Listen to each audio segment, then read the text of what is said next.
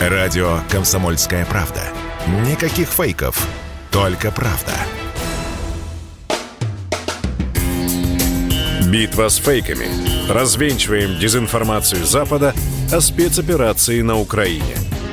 Валентин Алфимов появился в студии, главный разоблачитель фейков в нашем эфире. Валь, приветствую. Привет, привет, Михаил. Ну, начну я. Давай. Да, страшную новость я принес тебе. По нашей традиции. Так. Да, зови детей. Россияне останутся без сотовой связи и интернета из-за износа телеком-оборудования, а поставки нового запрещены санкциями. Тю, все. Все? Мгм. Наконец-то? Наконец-то я достану свой дисковый телефон и объясню детям, что с ним делать. Ну, я научусь считать на счетах. О, И счетные палочки где-то еще с, с того же самого времени лежат. а если покопаться на чердаке на даче, можно даже найти арифмометр. Да. И, наконец-таки, узнать, что это такое. А, На самом деле, Минфин США вывел из антироссийских санкций телекоммуникационное интернет-оборудование. Об этом говорится в пресс-релизе Министерства США, Ми- Минфина США. В середине марта, а, значит, еще к тому же, понимая, что вот эта отрасль может оказаться под ударом, российское правительство сформировало меры поддержки телекоммуникационной отрасли и в первую очередь операторов сотовой связи. Им предоставили возможность повышать тарифы, все-таки ограничить безлимитный интернет все-таки какими-то границами. Но самое главное, никаких, вот да, будут, будет дорожать э, вполне возможно ну, сотовая, не связь, да, а сотовые мобильные телефоны, планшеты, компьютеры, но то, что мы останемся без сотовой связи интернета, это фейк. Да, и в первую очередь, э, самое главное в этой новости, то есть понятно, что наши там э, подсуетились, здесь подстраховались, здесь чего-то там э, обновили оборудование, но самое главное в этой новости, это вот самое начало, что Минфин США вывел э, сотовых э, операторов и мобильных, и кого там еще, там, вот этих всех, э, из-под санкций. Знаешь почему? Потому что они тогда не смогут гнать сюда свою пропаганду.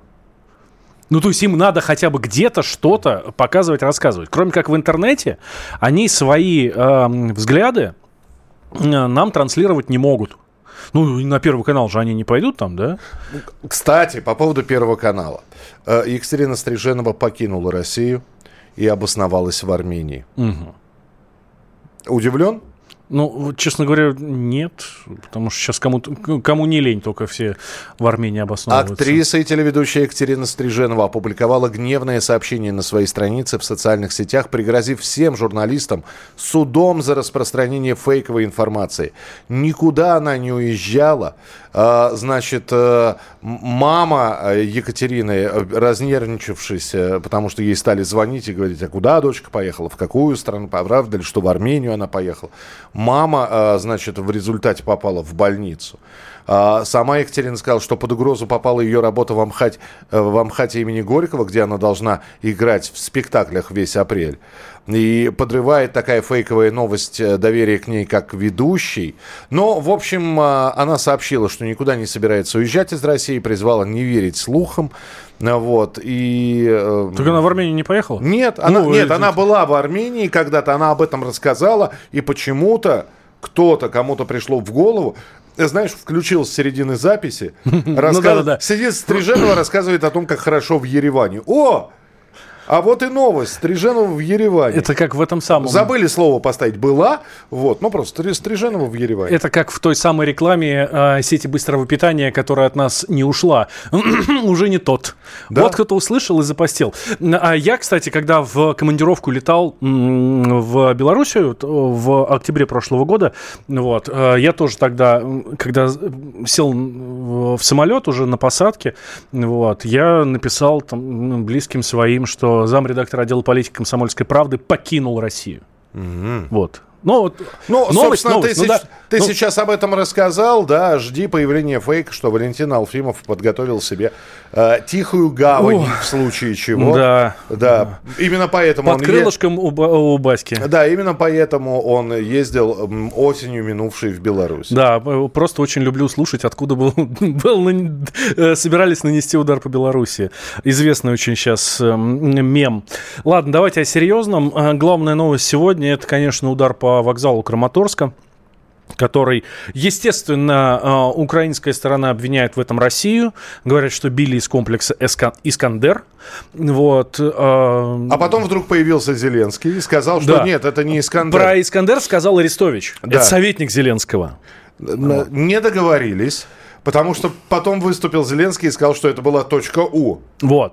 А, почему не договорились, непонятно. А, Понятно. Арестович вообще, да что ж такое? Потому что подрывается на фейках человек э, вот раз в два дня точно. Это, это правда. Вот. А, ну ладно, Арестович с какой-то стороны можно понять, хотя нет. Он а, вроде как советник там по военной части. Вот, по, по обороне, по безопасности. Вот ну, не знать, э, в чем разница между Искандером и точкой У, ему стыдно. Нам всем остальным не стыдно. Я, например, тоже узнал только сегодня. Вот. Э, выглядит вообще одинаково. На картинках один в один. Сама ракета выглядит один в один. Просто разница в том, что м- диаметр Искандера метр, там 950 э, миллиметров, mm-hmm. ну, 95 сантиметров, вот здоровая в диаметре. Представляете, такой метр в, э, в диаметре. А э, точка У 650 миллиметров. Ну, то есть 65 сантиметров. Поху- она меньше. Похудее. Она меньше. Она выглядит так же, просто она меньше. И на фотографиях, которые мы видим э, из Краматорска, огромное количество э, этих фотографий, там же упала часть ракеты. Вот, она там целая, ее видно. Ну, тут, ну, это не такая большая ракета, как, как у Искандера. Соответственно, мы определились, окей, это была точка У. Точка У на вооружении российской армии не стоит с 2019 года. Что, впрочем, не останавливает украинцев, которые начинают размещать а, а, вот этот вот передвижной комплекс .у с совместных российско-белорусских учений. Uh, ну, выкладывать ты имеешь в виду фотографии, фотографии да? То есть они пытаются нас uh, уличить во лжи. Что же вы такое-то говорите? Как это? Вот, да, вот, вот, же, вот. Да действительно выкладывают фотки с российско-белорусских учений, и никто не отрицает, что в Беларуси на вооружении она стоит, а у нас нет. С 2019 года мы этой штукой не пользуемся. Вот. А, это, соответственно, еще один аргумент. Следующее. Тут покопались, значит, как эта ракета летела. То есть наши э, Минобороны уже сказала, откуда все это дело прилетело. Удар по железнодорожному вокзалу Краматорска нанесен ракетным дивизионом ВСУ из района населенного пункта Доброполье в 45 километрах юго-западнее города Краматорск. Берем карту. Так. Краматорск – это украинская территория. Берем карту, 45 километров на юг, на юго-запад, угу. это тоже украинская территория. То есть она прилетела с украинской стороны.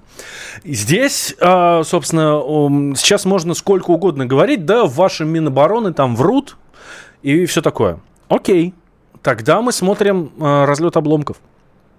На фотографиях прекрасно видно, где лежит вот этот разгонный блок, где а, был, собственно, сам удар – и прям четко по направлению. Ну, то есть траек... прям, траектория просчитывается. Прям четко по направлению. Вот здесь вступал вот этот разгонный блок.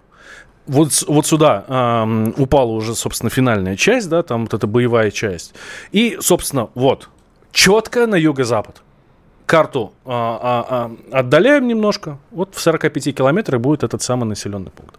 Вот. Плюс... Э, там еще что, э, это уже не из фейков, а, наверное, это хорошая новость, что не сработала боевая часть.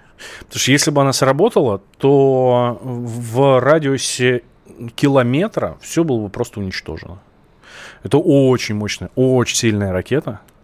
Вот. А мы видели по Донецку, 14 марта угу. удар был по Донецку, где ракета тоже не сработала. Ну, ну, то есть ее сбили, обломки падали, да? Да, но там, там было 20 человек погибших. Здесь я последнюю цифру видел 39. Ну, в общем, все говорит о том, что никакого отношения Россия к этому не имеет. И самый главный аргумент, зачем нам это делать?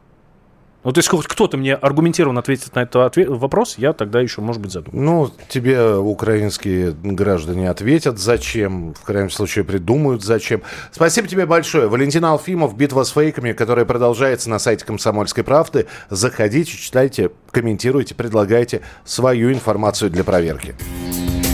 «Битва с фейками». Развенчиваем дезинформацию Запада о спецоперации на Украине – Радио «Комсомольская правда». Мы быстрее телеграм-каналов.